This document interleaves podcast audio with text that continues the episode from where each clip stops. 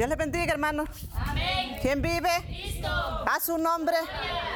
Dios bendiga, ¿verdad? Cada uno de ustedes que se han, que se han hecho presentes esta preciosa mañana, ¿verdad? No- a veces no porque nosotros querramos, sino porque, porque Dios, ¿verdad? Es que nos permite, ¿verdad? Estar delante de su presencia para hacer su voluntad y sea bendecida cada vida de, de cada uno que está, está presente en esta mañana. Y Dios bendiga la vida de mi hermano Ronnie, viene del Junco que está del Junco, ¿verdad? Acompañándonos aquí, ¿verdad? En esta, en esta oración, este día martes, un nuevo día más, ¿verdad? Donde cada día dice, dice la palabra que son nuevas sus maravillas, ¿verdad? Y que es digno de adorar a ese Dios poderoso, ¿verdad? Es digno, ¿verdad? De darle honra. Eh, los que realmente caminamos en las cosas del Señor, hermanos, y que, y que le, le hemos pedido las fuerzas al Señor, ¿verdad? Para apartarnos de, muchas cosas de las cuales, ¿verdad? No nos son nada desfavorables para que nosotros podamos, ¿verdad? Entrar por aquella puerta angosta. A veces, ¿verdad? Sentimos, ¿verdad? Sentimos, eh, nosotros sentimos algo dentro de nosotros. Cuando vemos, hermano, que, que las cosas del mundo tienen tanto arrastre, tienen tanta gente, ¿verdad?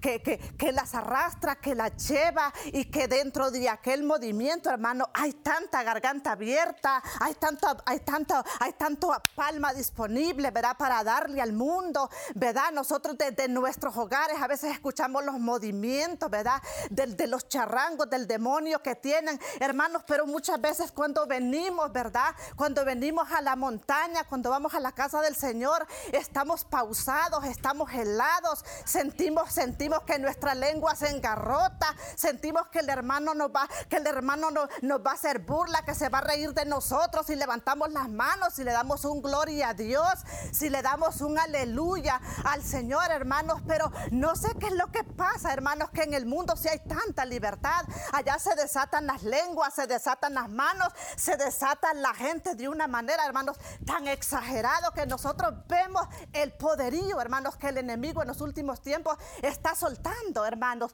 de- dentro, dentro de las comunidades y no solo, ¿verdad? La mira de, la mira de estas cosas no solamente están por, por, arrastrar o por llevar a aquellos que son patrocinadores de estos asuntos, por, por llevar hermanos al mundo, a la misma religión, sino que traen arrastre aún dentro de, de las mismas congregaciones que se llaman ser evangélicas. Pero la obra no la puede hacer el hombre ni la mujer.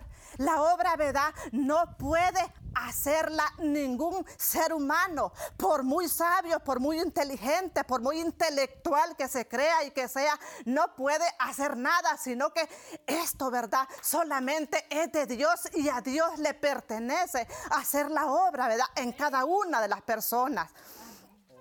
Pónganse de pie esta mañana, hermanos. Vamos a tomar, un- vamos a tomar una, una, una lectura en el, en el Evangelio de Mateo. En el Evangelio de Mateo 20, 29.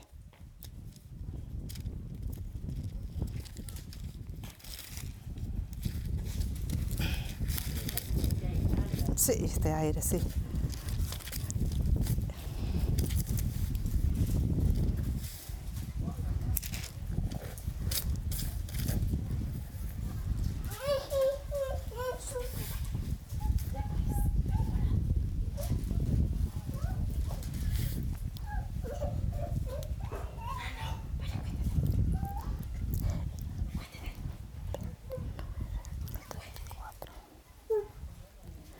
Vamos a leer del 29, hermanos, al 34. Mateo 20, 29 y el 34 dice, y lo hacemos esta mañana en el nombre de nuestro Señor Jesucristo. Dice, al salir ellos de Jericó le seguía una gran multitud y dos ciegos que estaban sentados junto al camino, cuando oyeron que el hijo, cuando cuando oyeron que Jesús pasaba, clamaron diciendo, Señor, Hijo de David, ten misericordia de nosotros. Y la gente les, reprendía para que se callasen, pero ellos clamaban más diciendo, Señor, Hijo de David, ten misericordia de nosotros. Deteniéndose Jesús los llamó y le dijo, ¿qué queréis que os haga? Ellos le dijeron, Señor, que sean abiertos nuestros ojos. Entonces Jesús, compadecido, le tocó los ojos y enseguida recibieron la vista y le siguieron. Gloria al Señor. Amado Dios y Padre bueno, en el nombre de Jesús esta mañana grande y poderosa, Padre, queremos darte gracias por este momento valioso, por este momento poderoso, por este momento, Padre, que nos has permitido estar delante de tu presencia, Dios amado. Y en esta hora, Padre amado, adoramos tu presencia, queremos adorar tu presencia, queremos alabar y bendecir tu santo y bendito nombre. Gracias, poderoso Jesús de la gloria. Mi alma quiere adorarte esta mañana, Padre. Tome el control, Dios amado. Tome el control, Padre, de mi vida, de mi lengua, Dios amado, de la gloria, de mi corazón, poderoso Jesús, porque yo nada puedo, Padre. Solamente lo que tú pongas en nuestra boca es lo que nosotros podemos hablar, Padre, porque por sí solo nada podemos hacer, Padre. Pero tú sí hablas a través de cada uno de nosotros, Dios amado. Solo soy una pequeñita servidora delante de ti, Dios amado. Gracias, poderoso Jesús de la gloria. Gloria a Dios.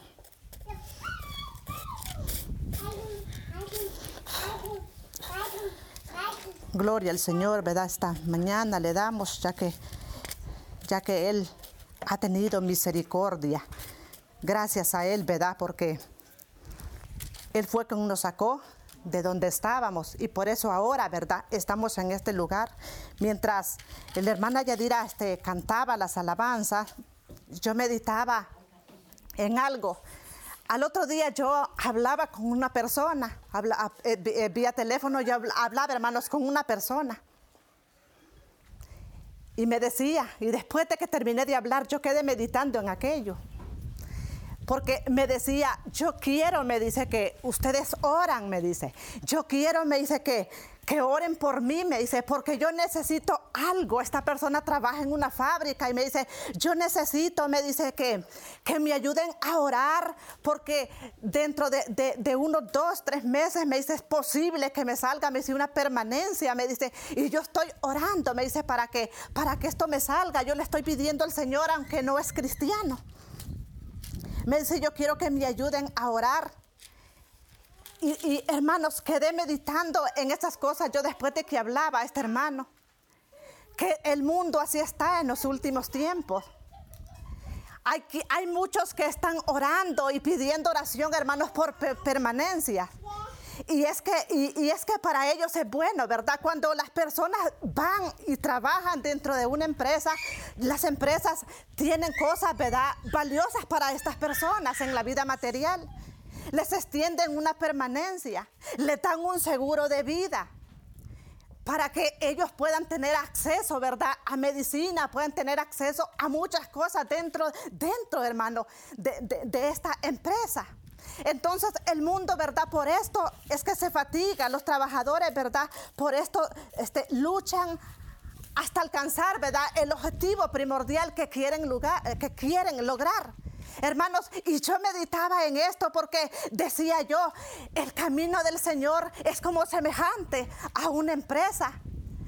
Pero eh, el, mundo se basa a lo material y el mundo busca sus, seguros de vida, sus permanencias en las empresas que, que ahora están, pero que mañana pueden terminar que mañana pueden caer, porque como, como todo imperio tiene su caída, hermanos, mañana caen, mañana la cierra y este quedó, quedó, quedó, digamos, cheque. Hermanos, pero estas personas no se dan cuenta, hermanos, que, los que hemos buscado, ¿verdad? Del Señor, en verdad no tenemos nada de donde echar manos de, asuntos materiales. Pero sí, hermano, déjeme decirle esta mañana que usted y yo, hermano, ha escogido la mejor empresa. Ha escogido, ¿verdad? La mejor empresa donde aquí no da un seguro de vida Juan Orlando, ni se lo da, ni tampoco, ¿verdad? El seguro de vida se lo da David Cartagena porque trabaje usted con el Ministerio Revelación Divina, ni lo da ningún pastor de esta tierra, sino que el seguro de vida más grande, ¿verdad? Que usted tiene, usted sí lo tiene esta mañana y lo puede asegurar. Si así quiere y si así siente y si sabe que lo tiene, lo puede asegurar porque no se lo ha dado nadie, nadie en esta tierra, sino que quien se lo ha dado es Jesucristo, el Hijo del Dios viviente. Y ese, hermanos, cuando, ese cuando te da, ¿verdad? El seguro de vida, ese si no te lo quita. Al menos, ¿verdad? Que al menos que usted y yo no vayamos al pecado, porque el pecado, hermanos, es el que aparta al hombre de la misericordia de Dios. Al hombre, hermanos, al hombre de Cristo no lo separa que usted se separe por un mes o por cuánto tiempo de cuatro paredes. este, al hombre, ¿verdad? No, lo separa, ¿verdad? Que, que, usted diga, me voy por allá por un tiempo y aunque otros digan, este anda descarriado o anda así, pero no es el asunto, no es ese, hermano. A Cristo, de Cristo Jesús, usted y yo nos desviamos cuando nos vamos al pecado, cuando realmente nosotros nos vamos como el hijo pródigo y volvemos de vuelta ¿verdad? A, charquear en el lodo que atrás hemos dejado o, volvemos, ¿verdad? A tomar, a comer aquel vómito que un día aquel hombre dejó. Esta, esta mañana, hermanos, este, ya se me fue la lectura, mucho ventarrón. Este, vimos la lectura que dice la palabra que dos ciegos se habían colocado frente al camino. Hermanos, en los tiempos que Jesús andaba en la tierra, la fama de Jesús se había divulgado por todas aquellas regiones por todas aquellas regiones se había regado la fama que Jesús daba comida, la fama que Jesús hacía milagros y que, y que Jesús esto y que Jesús el otro. La Biblia dice que las multitudes se le amotinaban, aunque muchos, ¿verdad? Andaban por, por los milagros, muchos andaban, ¿verdad? Por, por juzgarlo, muchos andaban, ¿verdad? Por ver qué hacía este y empezaban, ¿verdad? Empezaban a levantarse en contra de él. Pero les dice la palabra que que mientras Jesús salía de aquel lugar de Jericó, dice la multitud lo seguía, pero cuando van pasando, hermanos, por aquel lugar, empezaron estos dos hombres, hermanos, empezaron estos dos hombres ciegos. Agua, mamá. Empezaron estos dos hombres ciegos y dice que mientras Jesús pasaba, dice la Biblia, ¿verdad? Que comenzaron a dar voces, comenzaron a gritar y decían, Jesús, el Hijo de David, ten compasión de mí. Hermanos, se habían dado cuenta que Jesús pasaba y se habían dado cuenta también que no era cualquiera el que iba pasando, sino que era el dueño de los milagros, que era el Dios de pacto, que era el Dios, ¿verdad? Que sanaba a los enfermos, que podía levantar a los muertos y restaurar a los que estaban caídos. Entonces empezó, entonces dice que, que mientras ellos gritaban, la gente, ¿verdad? Dice que empezaba, la gente empezó dice, a callarlos. Me imagino que gritaban muy fuerte, aunque nosotros no los escuchamos, pero gritaban muy fuerte. Eh, me imagino que gritaban muy fuerte y la gente dice, empezaba a callarlos. Eh, me imagino que empezaban a decirle, no griten tan fuerte, no molesten más al maestro. El maestro va haciendo lo suyo. No, no, no lo molesten mucho con esos gritos, pero la Biblia dice, hermanos, que mientras la gente quería callarlos, dice la Biblia que ellos más gritaban. Me imagino que más fuerte gritaban, eran más fuertes sus gritos. ¿Por qué, hermanos? Porque ellos, hermanos, estaban necesitados de un milagro. Ellos estaban necesitados que sus ojos se fueran abiertos. Ellos necesitaban ver a Jesús, necesitaban conocer a Jesús. Entonces ellos, ellos gritaban, hermanos, y, porque ellos sabían que Jesús pasaba y que Jesús podía hacerles el milagro. Dice la Biblia que, que, que cuando cuando gritaban entonces, Jesús dice, sintió compasión de ellos. Deteniéndose, dice, vino a ellos y les preguntó, ¿y qué quieren que yo haga por ustedes? Entonces estos ciegos dijeron, dijeron, que nuestros ojos sean abiertos. Entonces dice Jesús les tocó los ojos, los ojos dice fueron abiertos. Entonces, hermanos, dice que empezaron a seguirle a Jesús. Hermanos, punto importante, Jesús se detiene. Punto importante, Jesús abre los ojos, hermanos. Y punto importante, le siguen. porque le siguen? Porque le conocieron, porque, porque le fueron agradecidos, porque sus ojos, ¿verdad? Habían sido abiertos. Y uno de los puntos necesarios, importantes que yo miraba, hermanos, aquí es que Jesús llega justo a tiempo a tu vida, a la vida de estos ciegos. Hermanos, ¿cuántas veces nosotros. Estábamos ciegos allá. Pero Jesús llegó y Jesús pasó, hermano, y no solo pasó por tu vida, sino que se detuvo en tu vida cuando tú le das el lugar, el lugar que Él se merece, ¿verdad? Jesús ahí se detiene y empieza a hacer, hermano, lo necesario. No abrió los ojos de carne que tiene, porque esos se nos fueron abiertos cuando nosotros nacimos, cuando nosotros venimos a este mundo. Allí fueron abiertos, allí ya venían abiertos nuestros ojos, hermano pero, pero aunque tenías tus ojos abiertos, éramos ciegos. Atrás de este tiempo éramos ciegos, hermanos, y muertos también. Pero Jesús pasa, ¿verdad? Por tu vida. Jesús un día pasa y Jesús no solo abre tus ojos espirituales, sino que también se queda, se queda en tu vida, hermanos, porque, porque Jesús se queda cuando nosotros lo invitamos a que se quede. Él se queda, Él no se va de nosotros, Él se queda no solo para abrir nuestros ojos, sino para empezar a hacer la obra, la cual dice la palabra que solo el Espíritu de Dios puede hacerla en su vida y puede hacerla en mi vida. Pero la gente, hermanos, como, como todos los tiempos, querían callarlo. La gente como todos los tiempos querían callar a aquellos varones, hermanos, hermanos, como, como estamos en tiempos iguales. Cuando la gente empieza a ver, cuando el mundo, la religión empieza a ver, hermanos, que Jesús ha hecho la obra en tu vida, que, que Jesús ha revelado lo secreto, ha revelado el misterio de su palabra en su vida y que tú puedes darlo a conocer, que tú puedes llevarlo, extenderlo a las familias que todavía están ciegas, a las familias, ¿verdad? Que todavía te necesitan, a los que están caídos, aquellos, ¿verdad? Que todavía no han venido al conocimiento de Cristo. El mundo también empieza a oprimirte, el mundo también empieza a decirte, cállate, cállate, molestas mucho al maestro, ya basta con esto, ya basta con lo otro, hermano, pero Biblia dice que los ciegos empezaron a gritar más fuerte, hermanos, y es que Jesús había llegado a su vida y había abierto los ojos y no podían callarlo. Hermanos, cuando Jesús llega a nuestra vida, cuando Jesús llega a tu vida, aunque el mundo te apriete, te oprima y te quiere ahorcar, no puedes callar lo que Jesús ha hecho en tu vida. ¿Cómo podemos nosotros callar? ¿Cómo podemos nosotros callar de que ahora, verdad, Jesús tuvo misericordia un día de nosotros y no de donde estábamos perdidos. Y aunque el mundo diga que, que, somos iguales, que somos los mismos, pues la palabra dice, que siempre van a haber gentes alrededor señalándote con el dedo, pero Jesús ya dijo allá en su palabra, el árbol por el fruto se va a conocer. No hay árbol malo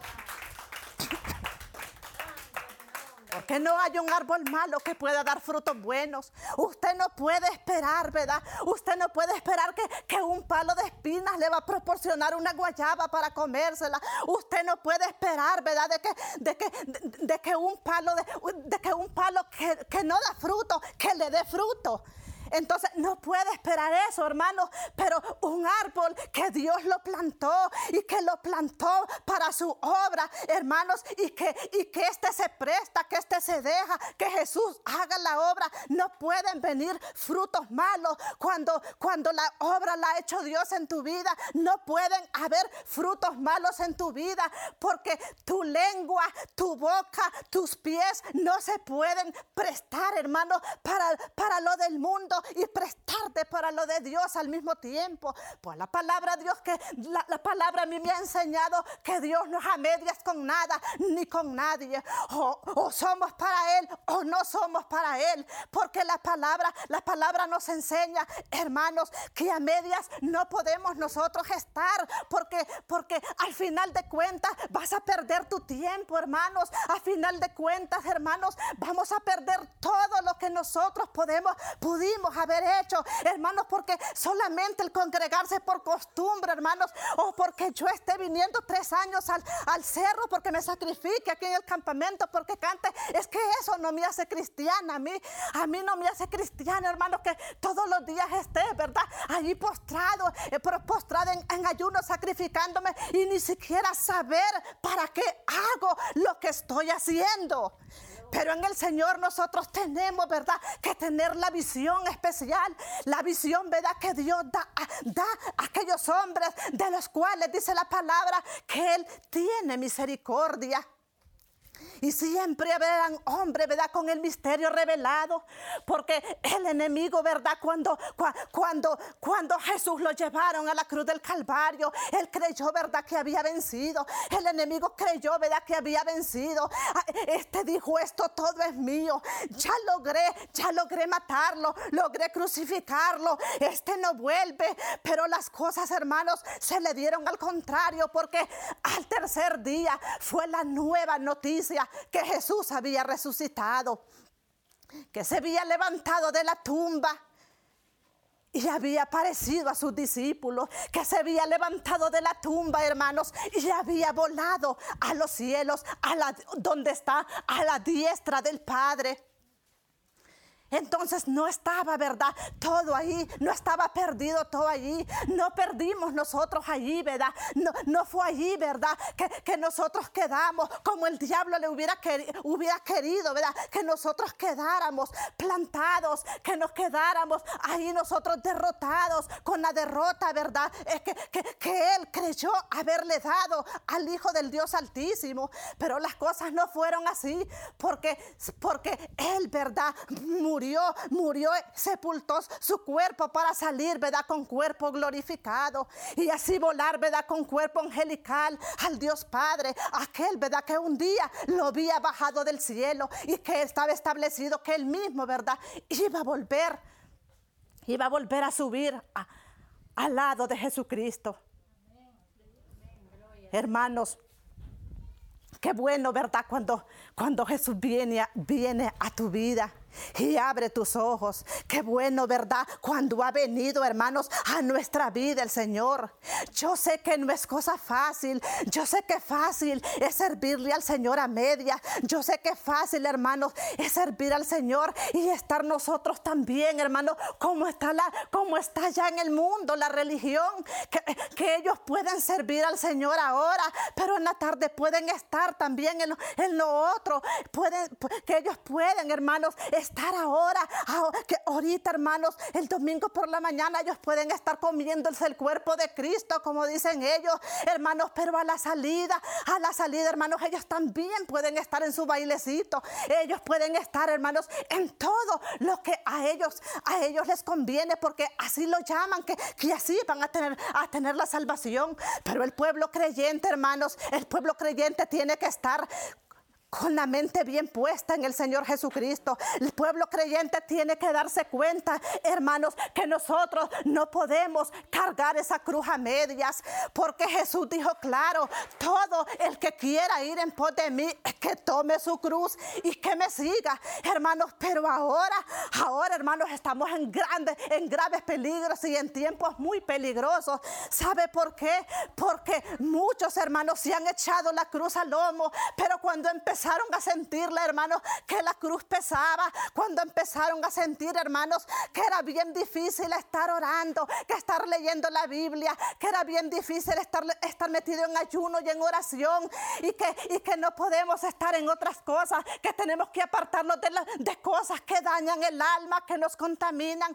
Entonces, ¿verdad? Entonces, ¿verdad? Muchos, muchos, ¿verdad? Han vuelto atrás y han dicho, esta cruz es muy pesada, se les ha hecho pesada la cruz Entonces hermano, como que la han alivianado, le han cortado un pedazo para poderla cargar más fácil. Pero Jesús dijo, claro que no, que, no era fácil. Jesús dijo claro, ¿verdad? Tome su cruz y sígueme. Y si dijo tome su cruz, no dijo en ninguna parte de la Biblia, arránquele un pedazo si a media de camino la siente pesada. No, en ninguna manera, hermanos, en ninguna manera, hermanos, porque nosotros es cierto, sentimos, hermanos, muchas veces sentimos, hermanos, el peso, muchas veces sentimos, hermanos, que la carne se quiere deleitar, que la carne, ¿verdad? Muchas veces la carne le dice a usted, no, si esto no sería tan malo, si no sería tan malo que te dieras, hermano, una jugadita. No, hermano, no, no podemos. El que está en Cristo Jesús ya no puede, hermanos, porque,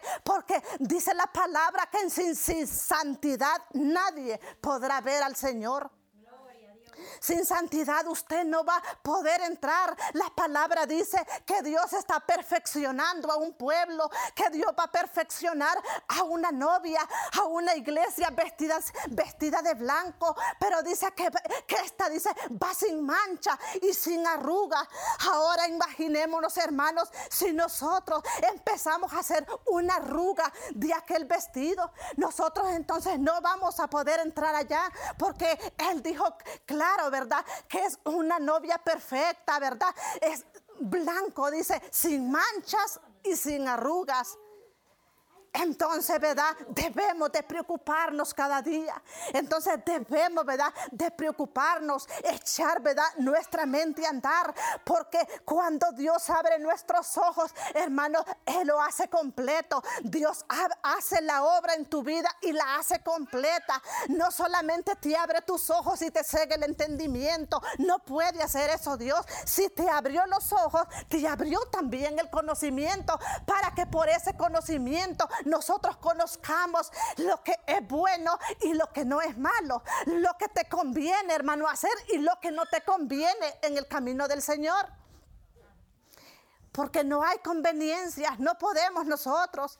Dice que estos ciegos le, dice, le siguieron, ¿verdad? Que a lo mejor no le siguieron porque se sintieron comprometidos a seguirle, le siguieron porque le fueron agradecidos. Entonces nosotros no podemos, ¿verdad? Seguir a Jesús por compromiso, porque tenemos una carga por delante y que tenemos que sacarla adelante, que tenemos que cumplirla. No existe en el Señor tampoco esas cosas, sino que es por agradecimiento porque tenemos que ser agradecidos con el Señor de ver, hermanos, lo que hizo por ti, lo que hizo por mí, que nadie pudo haberlo hecho antes, ni nadie pudo haberlo hecho después. La ofrenda más grande, ¿verdad? Que se ha dado en todos los tiempos, ¿verdad? La ofrenda más grande y más valiosa, ¿verdad? Que se ha dado por tu vida. El que el Padre diera a su único hijo como ofrenda para perdonar tus pecados, para perdonar todas nuestras transgresiones y así nosotros, ¿verdad?